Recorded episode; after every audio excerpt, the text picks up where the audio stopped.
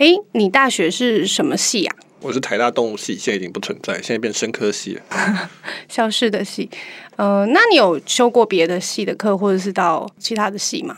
有啊，那时候还上蛮多。其实那个时候，现在想想，因为当时其实科系不符兴趣，所以我今天才才来做这个东西。所以我那时候就修很多外系的课。我觉得通常我都觉得外系的课好像比较有趣的样子，因为可以自己选。哇，那我们今天要讨论这个主题的学生应该会更开心。大家好，我是科技导读周清华。大家好，我是玉清。今天要讨论的新闻呢，这个是也是我们科技导读会员所选出来的，是这个麻省理工学院 MIT，他们计划投入一百亿美金，就是三千多亿台币，嗯，要成立一个新的这个学院，叫做运算学院，是一个很大的计划，然后要去推动人工智慧跟啊，它的学院其实叫做运算 College of Computing，就是电脑。那啊，当然，我们知道麻省理工学院本来就是在自工类、电脑类都很强的一个学校。那为什么会要开一个新的学院，然后来推这个运算？看到什么需求？这个大概是我们今天的主题。我觉得看到这个新闻的时候，某种程度上可以理解，是因为那个 MIT 他们就是以电脑科学为主的学校嘛。我看他们自己的新闻稿是，他们有百分之四十的学生是做跟 computing 有关的。对，就是大家大概都知道这个美国名校其中之一就 MIT，那他们其应该是说是从 technology 出来，就是技术早期，大概不会是电脑啊，电脑因为问世也没有那么久，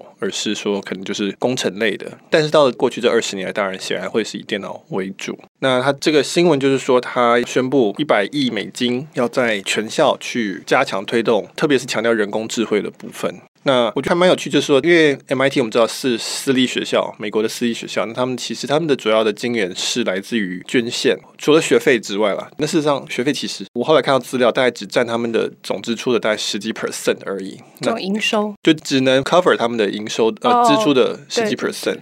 重要都是那个校友捐款，还有校友的捐款的投资了。对，就是校友基金的投资。那所以这一次呢，他们是跟。这个一百亿美金的是一个计划，那其中三十五亿是来自于这个黑石集团，就是一个还蛮很有名的一个私募的一个顾问公司、投资公司。他的这个创办人，他出三十五亿，所以还有六十五亿。那他是说，另外的三十亿美金已经是由其他的校友捐款里面去确认有这笔钱，那还剩下三十五亿还要再另外再募就对了。那总共是一百亿美金，非常的惊人的数字。这个数字其实是相当于 MIT 一年的支出的大概十 percent 左右。所以他们等于要增加百分之十的支出，就对，因为他说不会影响校内其他的支出嘛。对，就是完全是一个新的新的钱进来这样子，那没有去挪用他们旧的经费。所以当然是相当轰动的新闻。所以我那时候也是觉得很有趣，就是说台湾好像很少听到这种这么大金额，然后又是私人募款，又是学校的一些行为，又是跟科技类有关，就把它拿过来写。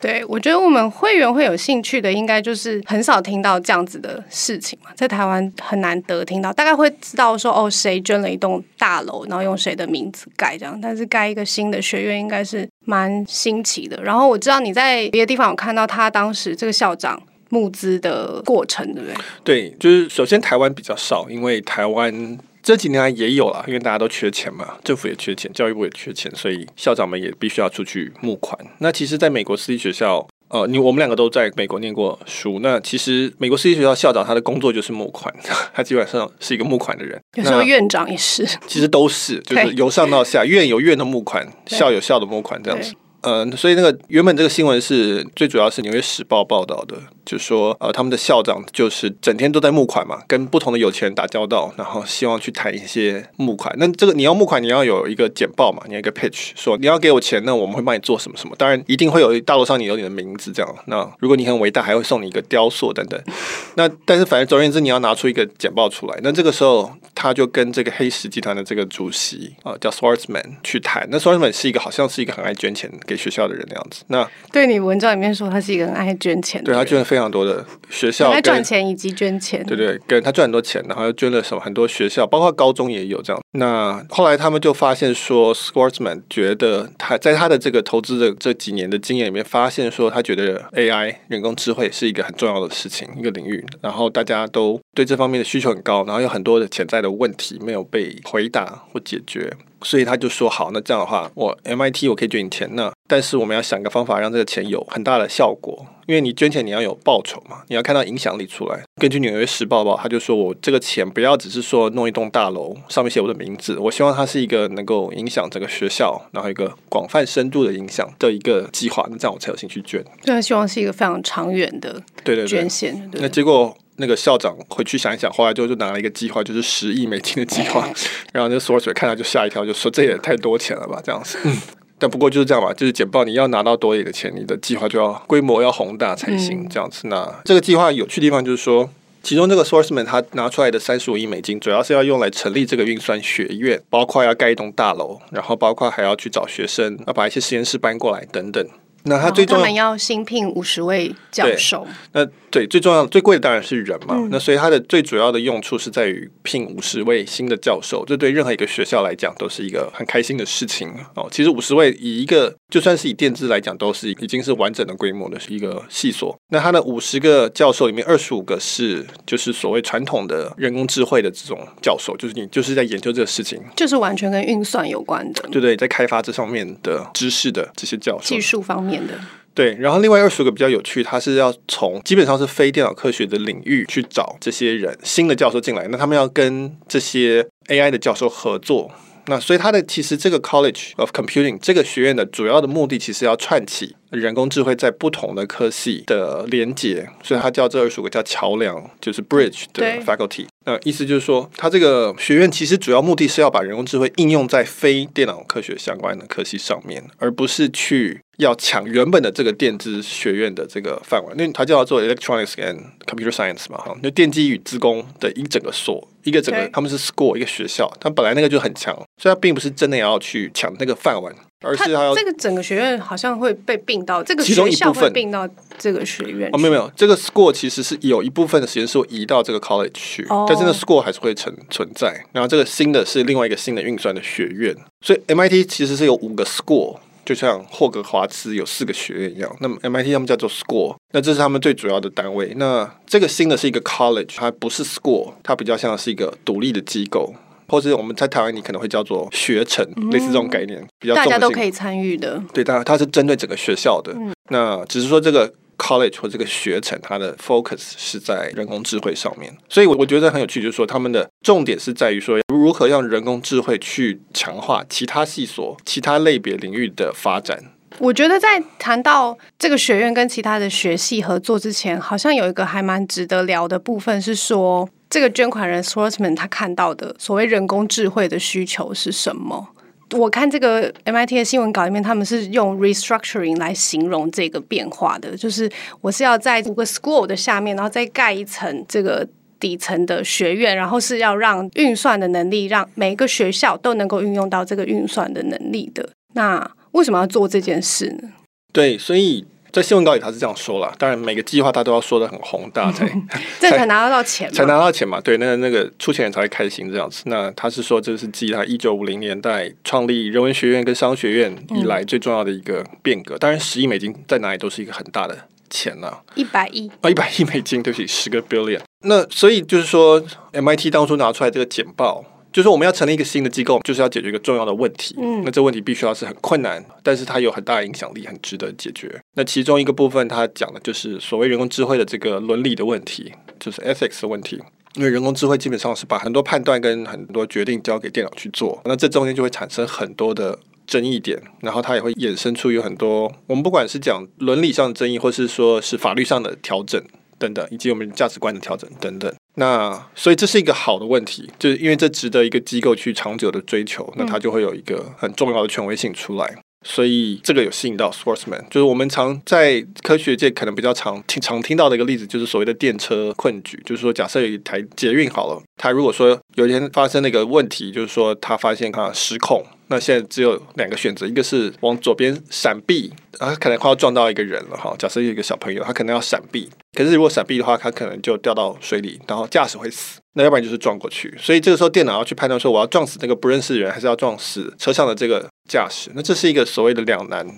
正义里面 最对对对轰动讨论的题目。对，那这个在人类身上没有什么问题，就是因为人类去决定，我们我们就可以用法律或者什么去，不管是去惩罚他，或者去规范他。但在今天是电脑去做这个决定的时候，就变得很复杂。就说到底是写程式那个人要负责吗？还是说是购买的人他当初就要负责？这个就变成是一个很很麻烦的问题。那在很很多地方都可以看到这个问题的体现。嗯，就是 Elon Musk 当时发言最担心的，他很担忧人工智慧会对世界带来毁灭性的影响。对对，这个是稍微再长远一点点的一个终局的问题，就是说电脑可能会判断说，他觉得为了世界的好，我要消灭世界上一半的人。某部著名的电影结局是这样嘛？对不对？就是他合理的判断，这个是对所有人类长久以来是最有利的抉择。那这是一件很可怕的事情。那我也写过一个比较简单的例子，就是说 Google Maps 在做导航。比如说我今天要开车去宜兰，那假设我们有一半的人都在用 Google Maps 做导航，那他就知道说，呃，我如果给一条路线，可能那个路线马上就会塞了。那这个时候我的导航就没有意义了。这个时候我就可能只把我这个路线告诉其中十 percent 的人，那这样那十十 percent 人可以从那个路线走，那不会塞车。这可能对整体来讲是好事，可是这是电脑决定的。在用 Google Maps，你其实不知道他在背后做这种判断。那你知道的话，你可能会生气。那所以这个是有很多很多种种类似这样的问题。那所以这是这个 computing 学院的其中一个一个专注的点，是讨论这个部分。嗯，我看到那个新闻稿里面，因为它是 MIT 嘛，是世界顶尖大学，要培育这个世界的重要人才，所以他们是说，哦，我们要确保我们从我们 MIT 出去的人才，一定是能够做出符合现代的。技术的需求，但是同时又拥有智慧的抉择，就是跟你刚刚讲这个一样，就是遇到这么困难的状态的时候，他们到底要用什么样的方式去解决这个电车困局也好，或是其他的困难也好，那领袖方面的思考，这大家是可以理解的。但是我觉得它里面有，就包括你文章里面有写到有趣的一个地方，其实是说他们发现到在他们的系所之间，大家都需要用到电脑。就是会希望说，呃，运用一些资料处理或者是人工智慧的能力，然后去帮助他们加速他们的研究也好，论文的发表啊，就是这个做实验上面的东西也好。所以其实是在系所里面这个学术合作上面就可以看到已经有这样子的需求出现了。对，那就是。就前面讲了嘛，要出简报嘛。那既然是要大简报，所以呢，校长他先去问所有其他的这个教职员说：“哎，你们到底需要什么？你们到底什么东西是会对你们有影响的？因为我们这个出钱人希望要对整个学校有很大的影响。如果我们有这么多钱，做什么会对你们有很大的帮助？那结果他就发现说，很多教职员都跑来跟他讲说，其实他们的领域，我们讲的是非电脑类的领域，比如说经济学啊、生物学啊、人类学，甚至政治等等这些东西。他就说，他们现在的领域里面，每一个领域基本上用电脑来作为工具，或是演算工具来做研究的这个重要性越来越大，成长的速度最快的都是这些东西。就是我们用电脑，我们用软体，或是用人工智慧来做一些开发，发现这些东西效果都特别好。那医学，我们讲过很多次人工智慧在医学上面的应用。我最有感触的就是政治，因为你看那个川普美国大选，就知道脸书跟。Twitter 这个社群媒体的演算法可以影响一个国家重要元首的决定，这样。对啊，就是在各个方面我们都看到看到的，就是其实不是只是研究而已，就是在实际的层面上面已经开始出现效果了。对，那其实我觉得美国这一点，我们其实等一下大家会谈到，就是这一点就是你教学界跟企业界中间的连接是很深的，是很马上反应的，所以。老师说他们需要这个，其实意思就是说他们的学生将来毕业去工作需要这个，他们希望老师能够教他，所以他们需要能有这个能力，能够掌握这种工具，因为。外面的世界需要这种工具，然后他也提到说，很多学生现在都会主修电脑科学，好像他是说四十 percent 的学生，MIT 学生，对，百分之四十，越来越多学生这破纪录在主修电脑科学，就是这个东西真的是有用重要，对教职员也是，所以他们很多系所在招新的教授的时候，都在现在都变成要问说，你会不会 computation，你有没有这方面的能力？嗯、因为这方面的能力的研究是大家需要的，可以出论文。点数高，学生毕业有前景。总而言之，就是比较有价值。那所以说，那他们就说，那我们希望有这样子东西。所以这也是他们为什么会有二十五个这种桥梁教授的设计。他的概念就是说，我希望整个学校 MIT 不管是什么科系，在人工智慧上能力都要提升，就作为一种全校性的一个进步，这样子。对，看到 MIT 做这样子的调整是，就是觉得很新奇吧。就是之前没有看过有学校会做。这么大的变动，然后同时就会让人想要去思考说，诶，为什么台湾好像很少听到这样子的新闻。对，那首先就是说，电脑科学软体或是使用电脑工具的这个能力。越来越受欢迎这件事情是并不是只有 MIT。那其实我也没有非常熟美国的高等教育，但是我知道史丹佛是很早以前就已经有爆发性的成长，几乎每一个学生基本上都有至少有一些课是电脑科学的课。那就是因为这工具很有用嘛，然后很有价值。那你看到整个业界不管是什么产业，大概都是在电脑化、联网化、自动化等等。那这个趋势是蛮稳定的，然后成长中。对，但是在台湾就是我们当然都离开大学一阵子，所以我们也不知道到底台湾的这个呃现在的发展状况是怎么样。那只是说，比如说我动物系，那你当年是森林系，在我的想象之中，其实在当年肯定是没有用到非常多的人工智慧的东西。对，可能会用到一些资料处理吧，但是到人工智慧应该是比较少的。对，我们没有非常熟悉现在的学界里的状况，嗯、但是我们可以大概可以想象说，哦，资料处理用电脑大概在我们那个时候就已经有了。可是你说到要用电脑去做判断，或是直接用电脑去执行一些行为，那其实成本也是蛮高的，因为你要等于是要你要把，比如说你要把感测器都放出去，才有那么多资料进来。然后如果要去它执行行为，表示你要放能够执行行为的工具下去，不管是机器人还是某种装置等等。所以这个其实是它本身也是有成本的一个限制，比如说医学，你要先去收集的资料。那假设说，比如说我们做乳癌 X 光判定好了，电脑可以做做判，你要先训练它这个模型，你要这个资料。那光是收集资料、训练模型，就要解决很多隐私权的问题啊，政府的管理啊，去跟医院的合作等等。那你接下来你要做判断，然后去做后续的追踪治疗，那这又需要医院的合作什么的。所以它本身是需要一个很好很好的网络的结构。才能够把它都串起来，然后就可以很好的做。但是你如果没有网络都串起来的话，每一段都很困难。从收集到做执行行为，你如果昨天都串起来，那就非常快，而且这会越来越快，进步的速度会越来越快。可是你如果每一关中间都非常的人工，而且有很多的繁文缛节这些这种摩擦力的话，那你的动作就很慢，就很困难。这样子，这可能是某一部分是说，为什么在美国基本上是科技的这个重镇嘛。那所以他们这方面发展的很快，企业界需求明确，所以学校也回应的很快。那我觉得这至少这是在需求端，可能台湾相对来讲离这个趋势的这个正央还有一段距离，所以我们还没有这么明确的感受到这些东西的需求。对，因为我们也没有办法代表台湾的企业界发言，所以我们也不是很确定台湾企业界。对人工智慧真正的人才的需求多少？只是说，呃，在新闻上面也好，或是什么看到的比较多是政府在带头做这些事情，就是科技部会招商嘛，就是邀请国外的重要的科技公司来台湾开设研研发中心，或者是人工智慧研究这样子。大部分都是看到的是以政府带头在做这件事情，就是。对，我们两个在。知道今天要讨论这个事情的时候，我们就去研究一下。比如说，我们发现科技部有这个所谓四年四十亿台币，然后要在二零二二年让台湾成为 AI 大国的这个诉求。然后我们也看到有一些，比如说中研院的台湾人工智慧学校，或是杜一景的这个人工智慧实验室这种机构。嗯、那当然还有一些国外的的企业来台设人工智慧研发中心等等。就是我们可以看到一些企业的动作。然后你可以看到政府的动作，所以这大概也反映说，台湾的大学教育的最大客户是政府，是大家最重要要抢的是政府的资源。那相较于美国的私立，这是蛮可以想象的啦。对，就是台湾重要公立的学校来源就是政府的预算。对对对，我们基本上是由上而下在做这个策略的规划、领导。嗯、那相对于美国，你就会看到他们是至少 MIT 这种学校，它就是非常的商业导向的，因为它它会很明确的知道。企业的需求，他一定要回应企业的需求，因为他的资金的来源，第一个是学费嘛，第二个是校友的捐款。那这学费的部分，就是说学生出去，如果他在这里，因为这里的训练会找到更好的工作，就会有更多人愿意来这个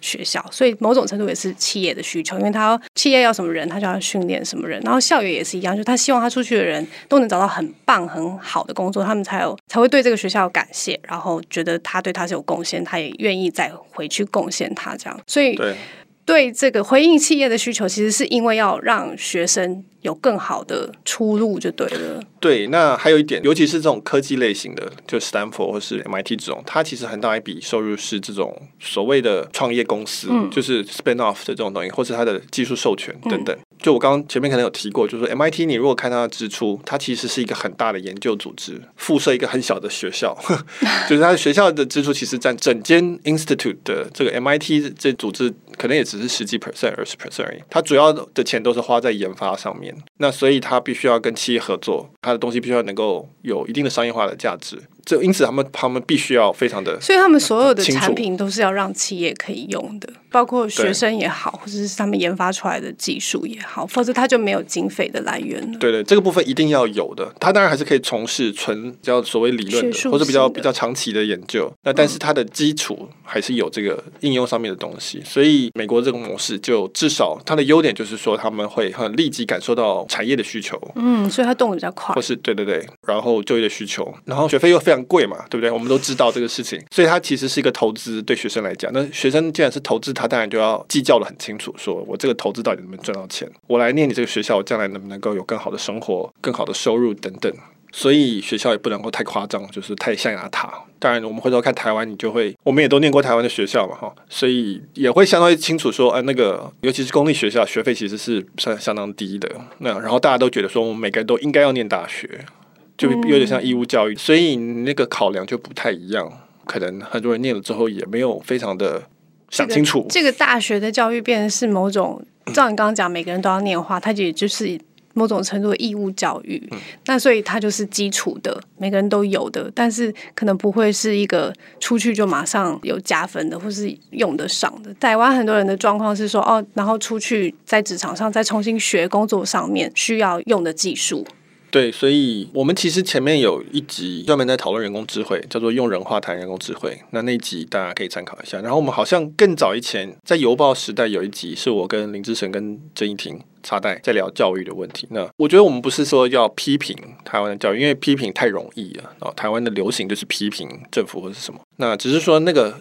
台湾的教育跟其实跟美国的教育很大一部分也是所谓奠基在工业时代的这个概念，就是我们要生产出适合业界需求的人才，所以我们一个系对一个工作，护理系变护士，医学系变医生，动物系变成比如说生物科学家等等。那只是说到了现在这个时代，已经没有这种一个萝卜一个坑的状况，我们没有生产线，很多工作都是非常抽象的，或者一直在变动的，那所以就不太能够说我今天要。设计出某个系，将来一定会成为某一种工程师。那这种设计法其实都永远都是落后时代的一个状况。那所以要怎么样去重新思考这个教育，那就是一个蛮复杂的问题。那在台湾，因为它是由上而下的，对，就是我们刚刚设计要讲的这个部分是来看说，哎，为什么美国？MIT 这个例子可以动得这么快，然后台湾却没有出现，那有这个结构性上的不同。而且其实我知道有一有人是认为说，教育这种东西是义务的，是每一个人都可以享受的。你如果把学费调得非常的高的话，那很多人都没办法学习这个。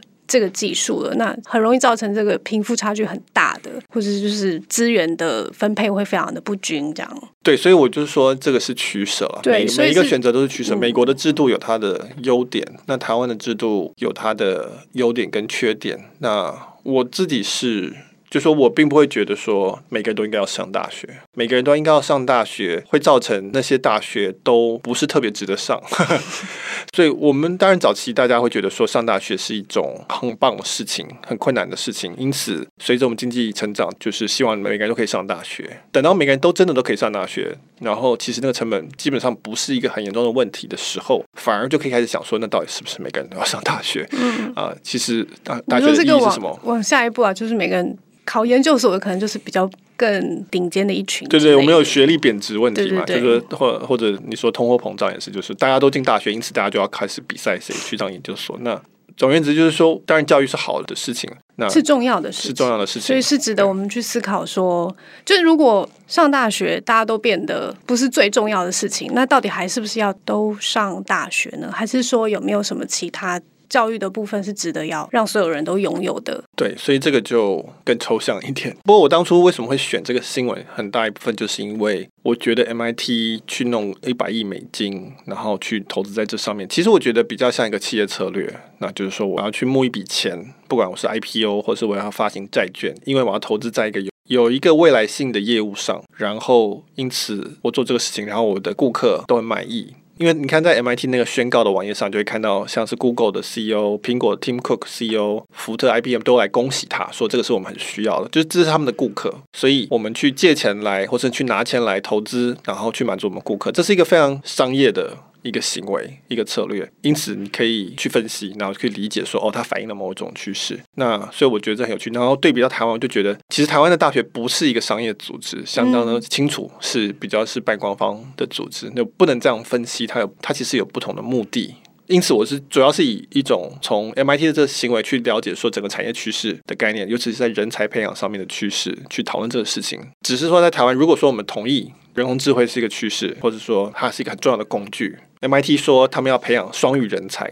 那它的双语是指说我会一个领域，再加上我会运算的工具，这个叫它的双语。那台湾是不是同意说这是一个很重要的能力，一个趋势？我个人同意啊，不知道是不是大家同意。但是不管怎么样，之前是不是说要不要把城市语言纳入义务教育，就引起很广泛的讨论？对，其实那个思维是接近的。嗯、那就是说。不管你同不同意啊，那基本上 MIT 他是这样觉得，所以将来台湾的学生，比如说台湾大学的毕业生，你将来就要跟那种新的双语学生去竞争。那我不会觉得说一定要照他们这样做，人工智慧可能不是在台湾也或许不是这么的迫切，相较于美国，它的效益可能也没那么大。那但是我们的策略是什么？对不对？人家要推出商与人才，那我们总有一个我们的招式出来吧？对不对？我们的厉害的点在哪里？那这个是要有一个规划出来的。我会觉得美国的至少它的整个生态比较容易创造出一个很明确的策略。我觉得它这个是健康的。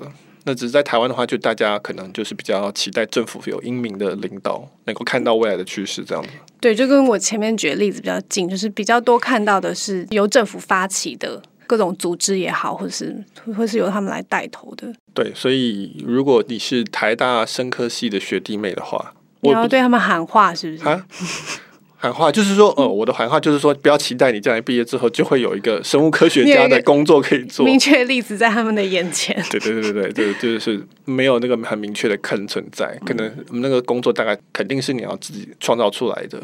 运用你的能力，加上你可以使用的工具，去提供社会一个价值，这样子。好正面的结尾啊！我们永远都要正面的结尾吧。这个要跟这个天气对抗。那我们今天就到这边。如果你喜欢我们的 podcast 的话，欢迎给我们回馈，在我们 SoundCloud 下面你可以留言，或者是 iTunes，然后我们上 Spotify 了留言的话，那我们会尽量的去看，然后或者是给我们评分，那对我们来说都是一种鼓励。留言我们都会看了，不管是呃 podcast 或者是 SoundCloud 上面都会有。嗯，好，那今天就谢谢大家，谢谢大家。